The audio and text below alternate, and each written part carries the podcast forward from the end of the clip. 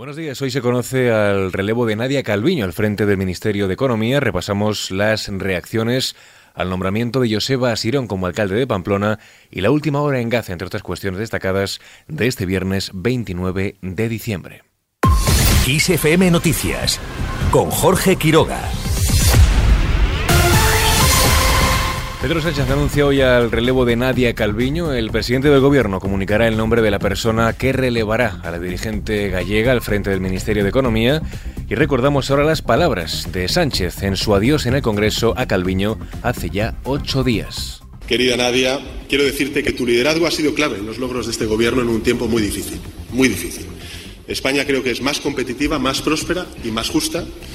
Has aportado rigor, brillantez audacia a la política económica de este Ejecutivo y por ello te vamos a estar eternamente agradecidos. Yo te estoy eternamente agradecido.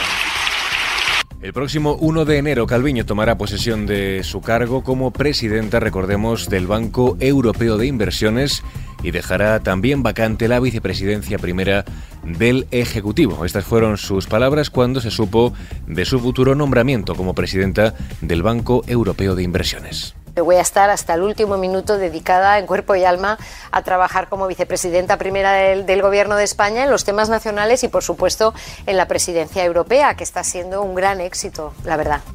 Por otro lado, también en clave política, la exalcaldesa de Pamplona, Cristina Ibarrola, ha precisado las palabras que ha pronunciado tras la aprobación de la moción de censura. Insiste en que cuando ha manifestado que prefería fregar escaleras a pactar con Euskal Bildu, lo que quería decir es que prefería hacer un trabajo digno, duro y mal pagado a vender sus principios en un sillón pactado con la formación Aberchale. El nombramiento de Joseba Sirón como alcalde de Pamplona ha provocado críticas por parte de la oposición. Una de ellas ha sido Isabel Díaz Ayuso, la presidenta de la Comunidad de Madrid, asegura que Pedro Sánchez ha vendido la ciudad al brazo político de ETA. Que todos los españoles recuerden que Sánchez es el responsable de lo que está pasando hoy en Navarra que lo pagaremos durante décadas, que los españoles nunca olviden que Pedro Sánchez vendió Pamplona al brazo político de ETA, al igual que vendió a Junts, ante Junts, a la justicia, a la policía, a la historia de España, a la igualdad, ante la ley de todos los españoles. Y que recuerden todos los españoles cómo Sánchez está vendiendo a España, la dignidad y la prosperidad de todos a cambio de unos años o unos meses más en la poltrona.